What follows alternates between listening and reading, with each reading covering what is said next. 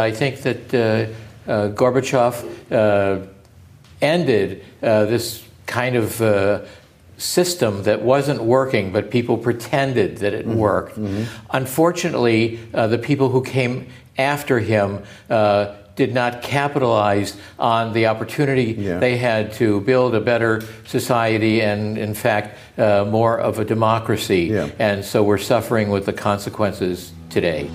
Zeitgespräche mit Gerhard Schmidt. Ein Austausch über Politik, Kunst, Kultur und Wirtschaft zu aktuellen Themen. Zeit für Gespräche, Zeit für Antworten auf Augenhöhe. Meine sehr geehrten Damen und Herren, herzlich willkommen zu dieser Ausgabe unserer Zeitgespräche, die wir heute äh, auf Englisch halten werden und ich werde Ihnen dann gleich sagen, warum. Uh, ladies and gentlemen, a very warm welcome uh, to this edition of the Zeitgespräche, the format of the Austrian uh, Social Democratic Educational Organization. here in the Vienna is Urania, the heart or the flagship of the popular education system in Austria and especially in Vienna uh, Einstein and Freud uh, taught uh, here. Today, my guest, my guest is one of the most famous uh, political lawyers, journalist, and media expert of the United States of America. A very warm welcome to Dr. Harvey Dzodin. Thank you very much for your coming. Thanks for your invitation. Yeah. I'm honored to be here. Yes, it's an honor for us. Uh, Mr. Dr. Dr. Dzodin, um, actually, we heard about the death of Mikhail Gorbachev. It's a very actual topic. Uh, what do you think uh, of his historical role? Obviously, depending on where people sit, they have different perspectives of him. As an American, I think he was a, a great man.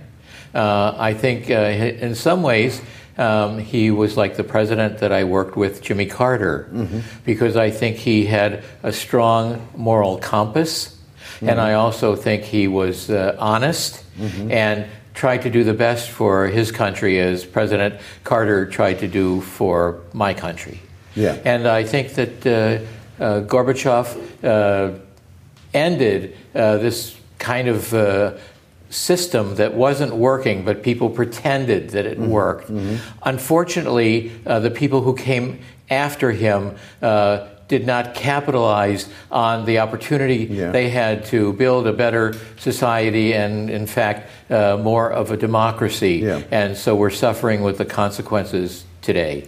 Uh, he was like uh, Jimmy Carter, a man of uh, disarmament and uh, detente policy. Right, and also I think in another respect. Yeah people often ask me about uh, Jimmy Carter and yeah. uh, was he a great president? He was not a great president, but he's a, yeah. maybe our greatest ex-president. yeah, yeah, and, yeah. Uh, like yeah. Uh, Jimmy Carter, who uh, started the Jimmy Carter Center and uh, Habitat for Humanities.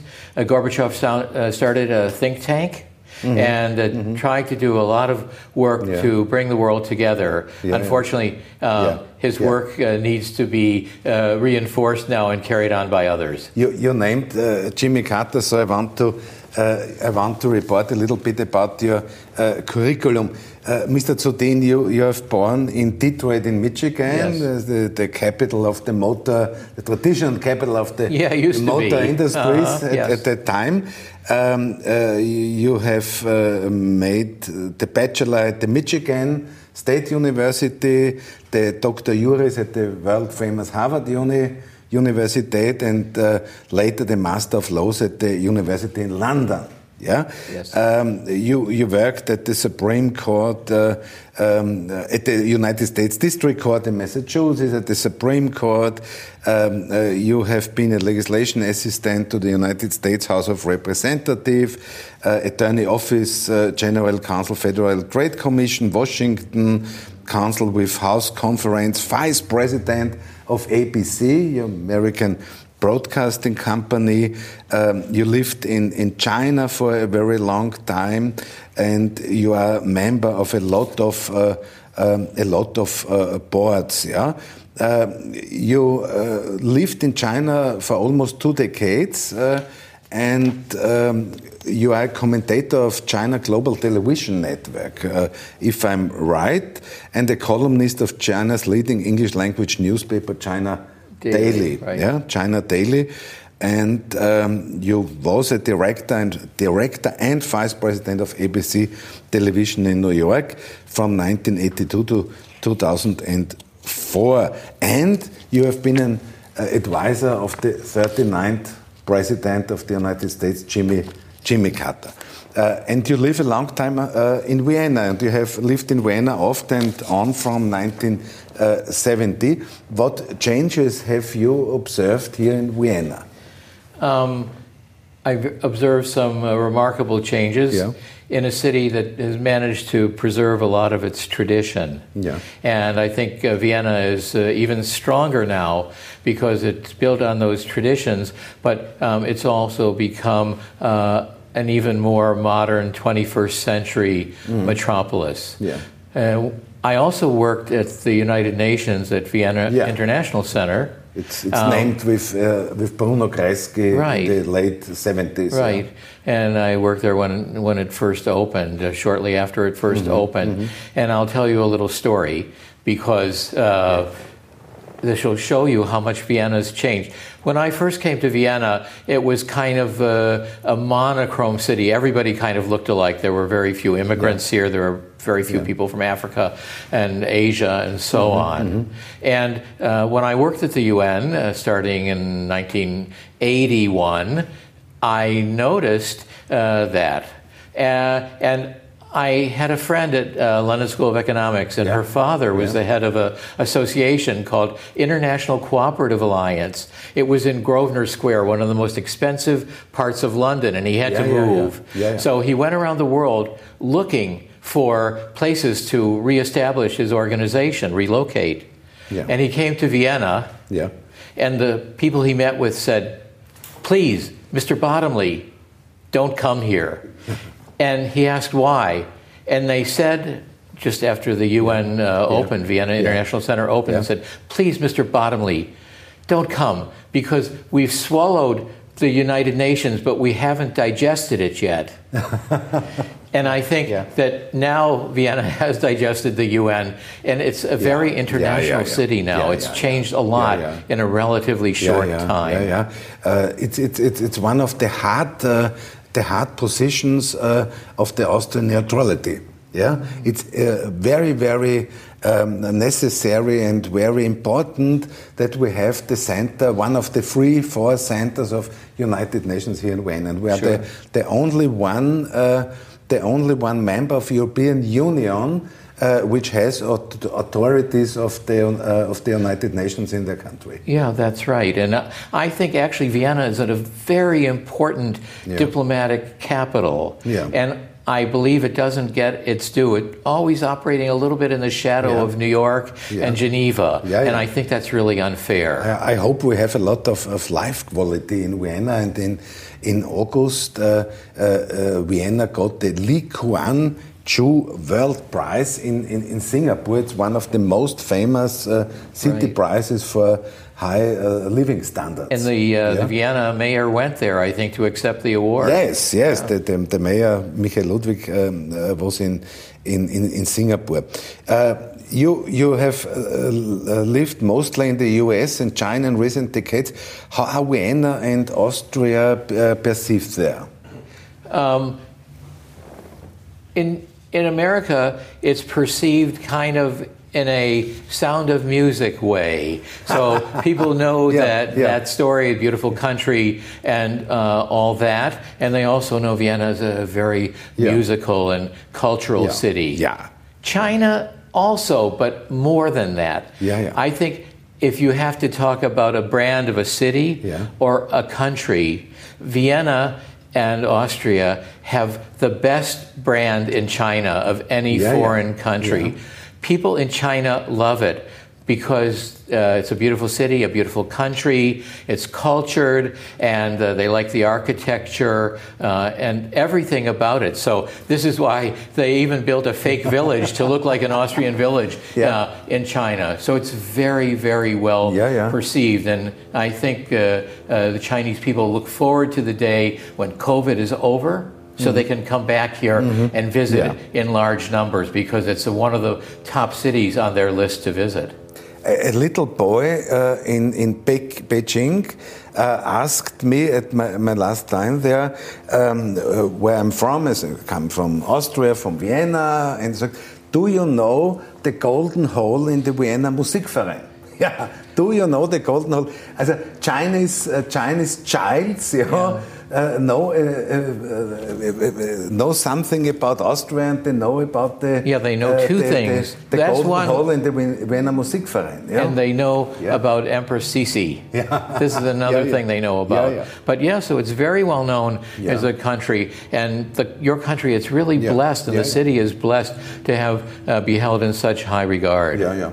And uh, Mr. Dr. Dzodin, you are a very a very intensive um, uh, observer of the policy in the in the USA. Um, what the hell is going on the on the US? The the 6th January last year uh, was a, a, very tragic day for the democratic world. How is American? Uh, how is America after Trump? It's broken in many ways, and yeah. I worry.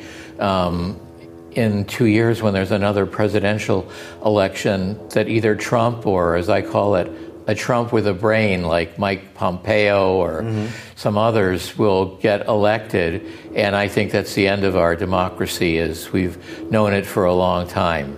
Anybody mm-hmm. who knows anything about uh, Donald Trump knows that um, he's was as a president completely consistent with his life as a business person that he's a habitual liar mm-hmm. uh, that he's mentally unstable mm-hmm. and that uh, he's not a, a, good person and he's um, completely self focused. And I think he's really done a lot to harm America. He didn't start this trend, yeah. but he uh, grew it because the trend started very much in the 1960s uh, and 70s with mm-hmm. the conservatives growing much more powerful uh, mm-hmm. till mm-hmm. today. Mm-hmm. So we live in two different silos basically yeah, yeah, in America. it's really a shame. Yeah, yeah, and and uh, that are the social contrasts uh, you can identify there. The uh, I think the contrast is that you have uh, right wing and left wing, or we call it uh, uh, red and uh, blue states. Mm-hmm. And so it's a battle. One side believes mm-hmm. in uh, helping people, and the other side believes in uh, people uh, succeeding or failing mm-hmm. mm-hmm. on their own. So it's very much a work in progress. I'm, I'm biased. I'm a Democrat. I worked for a Democratic yeah, yeah, yeah. president, and I think my side is better. But at the moment, the country is extremely divided, and this is a mm-hmm. problem that uh, there could be a kind of civil war, a fighting civil war. There's already a civil war without fighting. Yeah, yeah. Uh, how is it possible to stabilize democracy, especially in the Republican Party? I think it'll be possible uh, if in the congressional elections in November mm-hmm. that uh, the Democrats can retain control of both houses of Congress.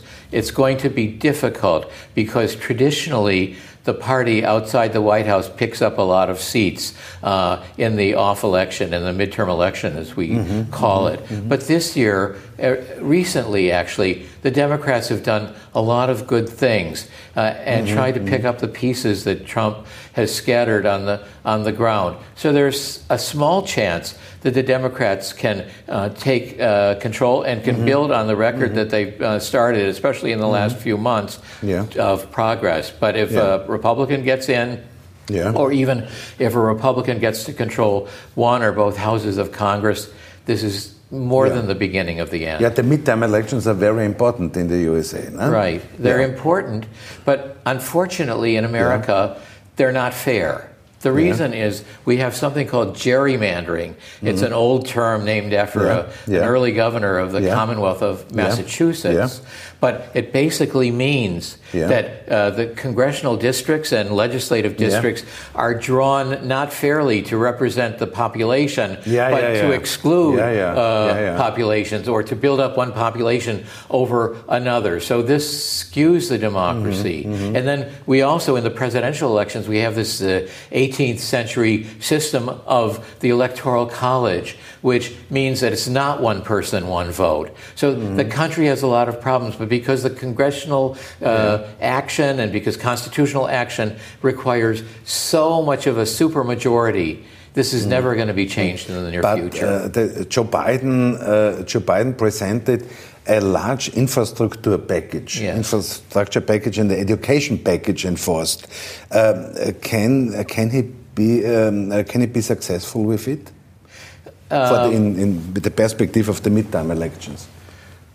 I think that this is going to help him because he was able to achieve some of what he proposed, and that people know that this was stopped basically by one or two senators.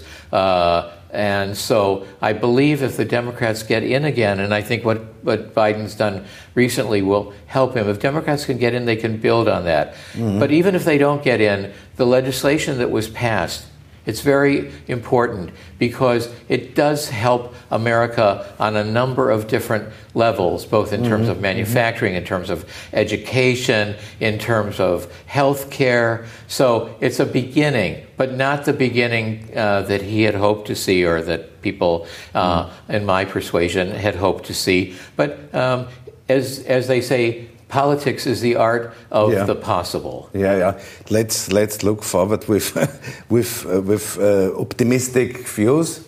Uh, Mr. Dr. Dzodin, um, we have uh, war in, in the Ukraine. Uh, uh, we have a very a very strong and very explosive situation in the world. Um, how do you assess the current situation in the war? In, in Ukraine. Uh, do you see any chances for peace negotiations? I don't see any chances in the near term or maybe in the middle term no. uh, because I think that President Putin plays hardball. Mm-hmm. He's not doing so well at the moment. Mm-hmm. Um, he's now uh, recruiting more people to his military. His military that was once feared uh, has had a trial now and didn't pass the trial yet. Mm-hmm. Mm-hmm. My biggest worry, though, Professor, is that Putin will become frustrated and will use nuclear weapons. Mm-hmm, mm-hmm. Because Putin has talked about this increasingly in the last months. And I think even talking about it breaks a taboo. And now that uh, the Ukrainian government is distributing uh, iodine tablets to people, they're actually anticipating mm-hmm, something. Mm-hmm, and I worry about that because it, uh, it will break a further boundary and could set off World War III. Mm-hmm. And uh, Einstein, who taught in this institution, yeah, yeah. once yeah. was asked, uh, Professor Einstein, yeah. Um, what weapons are going to be used in World War III? Mm-hmm. And he said, I don't know. But he said, I do know in World War IV, it will be fought with sticks and stones. And this is what I worry about. But on the on the fact of the overkill capacity of, of nuclear weapons, I we cannot think about a war with nuclear weapons. But uh, we yeah. have to think about it because it's a possibility. And I think back to those days when I was a, a young guy and uh, we practiced these drills. The, there were worthless it, it drills in the, in the, school under yeah. the desk. Yeah. And uh, then we had air raid shelters and things. But and I remember the Cuban Missile Crisis very well. Uh, we have to think that this is possible, but it, it would be the end of civilization. Yeah, you have been the, uh, one of the advisors of President Jimmy Carter. President Jimmy Carter, as president and as, as ex-president, was a man of the peace, of, of contributions, of uh, negotiations. Uh, he, he uh, takes a lot of initiatives for, for peace in the world. Uh, with, with your um, when you um, recollections uh, see and observations uh, at your time uh, in Jimmy Carter's administration, how can you how can you see the actual the actual problems there? Um, well. Um, I wish we had uh, Jimmy Carter as an active person. Thank God he's still alive yeah. at 98, yeah. which is amazing, especially after having a brain tumor. Yeah. But I think his time was a time of great hope uh, and he tried to and made significant strides, for example, in the Middle East in trying to broker uh, mm-hmm. a peace, which still isn't achieved uh, today. He tried to move uh, race relations forward in America. And uh, after he uh, left the presidency, he tried through the Carter Center to, to build bridges. And I think we have to think of his example, we have to think of Gorbachev's example of people who want to be bridge builders because we need bridge builders. Yeah. We can't have separate silos. We need to be talking, communicating yeah, yeah, with each other. Yeah, Do you see bridge builders in the United States and in Europe? Uh, Perhaps I, former, former uh, uh, former presidents, uh, prime ministers, etc.? I think we need to do more. Yeah. And I think even more than in Europe, I think we have to do more with China. I'll tell you why. Um, we had these structured meetings. Could China be a bridge builder? It could be, but it probably would be more likely for the EU to be a bridge yeah. builder. Yeah. Um, because the EU is very much trying to pursue, uh, or should be trying to pursue, uh-huh. um, a uh, strategic independence from both yeah. China and the United States. Yeah. Uh, so far, they seem to be uh, uh, pursuing the United States, yeah. which is not at all all bad. But uh, I think that they have a role to play to be a go-between and also an honest broker. So far, not. But with China, I think we're not communicating with America. China's yeah. not communicating with America yeah, yeah, anymore. We used to have structured situations where we had meetings with very high level meetings where we could solve a lot of problems. But I think our governments barely could, talk could China be a winner of this conflict? Uh, Economically winner in many ways, I think China's already the winner of the yeah. economic conflict yeah. because uh, by uh, PPP, purchasing parity power, mm-hmm. China's mm-hmm. economy is the biggest in, in the world. But I don't think we should be working or looking at winners and losers. We should be yeah. looking at partners. So, in uh, about 10 years ago, President Xi Jinping proposed to yeah. President Obama yeah. Uh, yeah. a new model of great power relations. And so it means that more than one country can be top or number one. And I think that's where we have to go. So I can see a tripolar world with mm. the EU in the middle, with the US uh, and China. I don't see it foreseeable in the next That's year. That's a very, very clear picture. Uh, Dr. Dzodin, you, uh, let's, let's talk a little bit about China. You okay. lived in China for most of this uh, uh century and first visited uh, there, I, I, noticed in 1988. Uh, what are some of your observations about China? In 1988, China was an incredibly poor yeah. country. Yeah. Um, it's not so poor anymore. So um, I believe every system of government has uh, trade offs. Uh, China calls itself a democracy. It's different than a democracy here or America. Uh, you may not consider it a democracy, but you have to say, if you could look at it objectively, that it's moved light years from 1949 mm-hmm. or from uh, 1988 uh, when I went there. And you just have to look at objective facts. In 1953, the year of China's first five year plan, the per capita income in China was 54 US dollars. Mm-hmm. Today it's approaching 12,000. That's with a population a of 1.4 yeah. billion yeah. people. And there's other statistics. Yeah. And one that happened recently impressed me as well. Around that time in the 1950s, the uh, life expectancy at birth in China was 35 years. 35. In America, it was 68. Now, fast forward to today, that America has just lost three years of life expectancy because of the way Trump handled COVID. So the Chinese are actually ahead of life expectancy uh, at birth than ahead of America.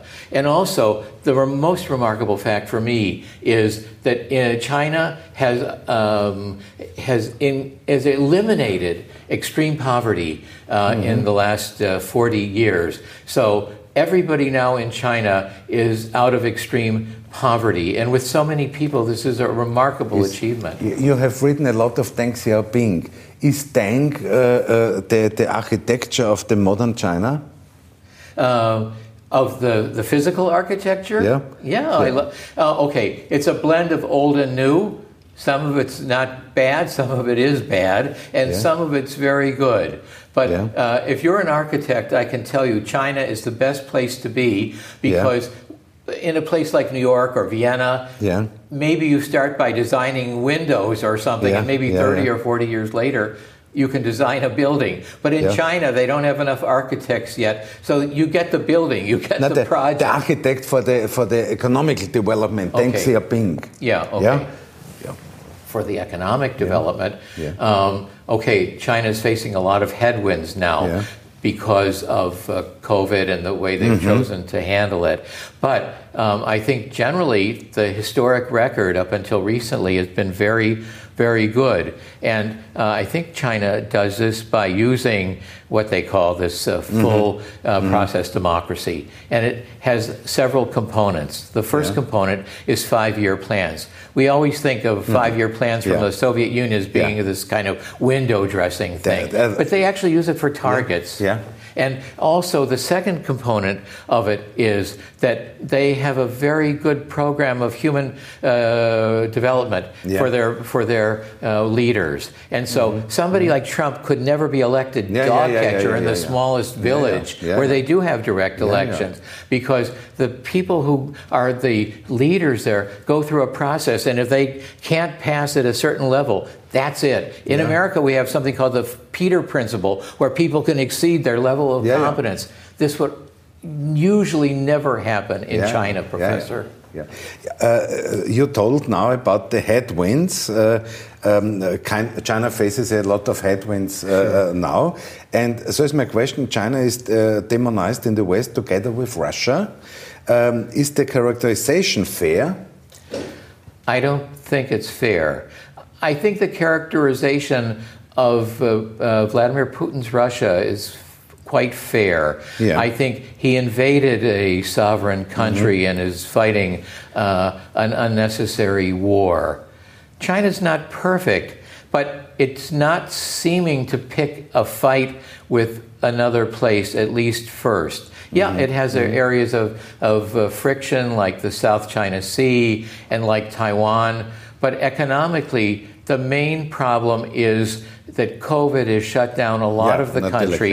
And then also, they've chosen the zero tolerance policy to fight it. And that policy worked well for two years, but now it's coming back and it's not working. So uh, it remains to be seen uh, if they're going to change the policy and if so, when. And uh, is the, the Joe Biden's democracies versus the autocracies uh, dich, uh, dichotomy, is it, res, uh, is it reasonable? Uh, you know, Biden looks at this continuum Yeah. of democracies and autocracies. Yeah. And I think it's un- unfair to say uh, America is a complete democracy and China is a complete dictatorship. Um, because uh, democracies come in all shapes and form, but I can tell you that uh, in America, there's many disparities that the country and the democracy hasn't been able to solve, and the unfairnesses like the gerrymandering and so on. And so I think if you look at results now, America is broken, China's challenged, but um, it's working. Um, and I also think China will evolve, all countries evolve, but this is how I uh, compare the two. We read a lot of, uh, of China in the last uh, weeks and months. Uh, is uh, a theoretic question: Is a war between USA and China is it thinkable? It's thinkable, yes, unfortunately. Uh, part of it comes, I think, from America being a strong country. Uh, and part of it is that uh, some of the uh, interests, uh, not only economic but political, overlap, and uh, it comes especially in Ch- uh, Taiwan and South Yeah. China Sea. So this is a big problem. That's why having the strategic and economic dialogues that we did started with uh, uh, President Bush and then continued with President Obama and discontinued with President Trump uh, need to be restarted. And I can tell you, yeah, it is possible. So we need to maintain communication. And the one historical fact that worries me, Professor, is that uh, a Harvard professor um, has a theory, and that is. Uh, when a rising power mm-hmm. challenges an mm-hmm. established mm-hmm. power, more often than not, uh, they go to war. Mm-hmm. And you have this mm-hmm. exact same situation with China. So I think this is part of what's driving it's America. Power, power theory, yeah? Yeah. Yeah, yeah. So I'm worried. Uh, what was the deeper meaning of the trip of Nancy Pelosi to Taiwan? Um, I think uh, because she's a very strong Democrat, uh, she wanted to uh, espouse and uh, announce democratic uh, values and contrast them with how she sees China. I think her visit was a mistake, but a friend of mine who was uh, Assistant Secretary of State for Asian and Pacific Affairs under President Trump also agrees that the visit could have been made, could have been low key. But mm-hmm. Pelosi went there to stick the knife in and, and twist it uh, for China. So I think mm-hmm. it was a provocation. And mm-hmm. I think Biden knew but uh, didn't or couldn't stop her. Ah, okay. Uh, Dr. Dzodin, at, at last I want to talk um, uh, uh, very short about the European Union, uh, politically and in terms of international relations. Yeah, uh, where's the, the European Union, which is geographically equidistant from US and China? Um, it's equidistant and it should be the, the bridge and uh, also the mortar solder uh, between the two yeah. because it, it's well placed because it has a, a huge population it ha- because it has a huge uh, economy the eu though it's quite in its infancy still and so it has some growing uh, to do and uh, i do believe that it has the the problem of tilting more towards America than China. I think because it should be and wants to follow uh, a policy uh, of strategic uh, independence, yeah. let's say, um, that they should be the balance between the two. Yeah. And I think in time they may well be. But the European Union uh, can a lot of, of things do uh, to turning down the temperature. Yes. Yeah. And I think they should. I, I think actually, if we get to this tripartite yeah. world, of course, there's many other actors, but three main actors, that the three of them should uh, meet more and talk more because talking is better yeah. than uh, uh, saber rattling, and saber rattling is better than fighting. Mr. Dr. Dzodin, thank you very much for this talk. Very, very uh, very, very much for this talk. It was really more. It was more than a talk. It was a lecture about the international situation um, in the best tradition of this uh, of this house here, the Wiener um, Urania, where the, the top place for popular education. Um, and I hope we have a lot of possibilities, a lot of possibilities of encounters in Vienna, Austria. Thank you very much. Danke Ihnen, meine sehr geehrten Damen und Herren, fürs Zuschauen. Danke, bis zum nächsten Mal. Auf Wiedersehen.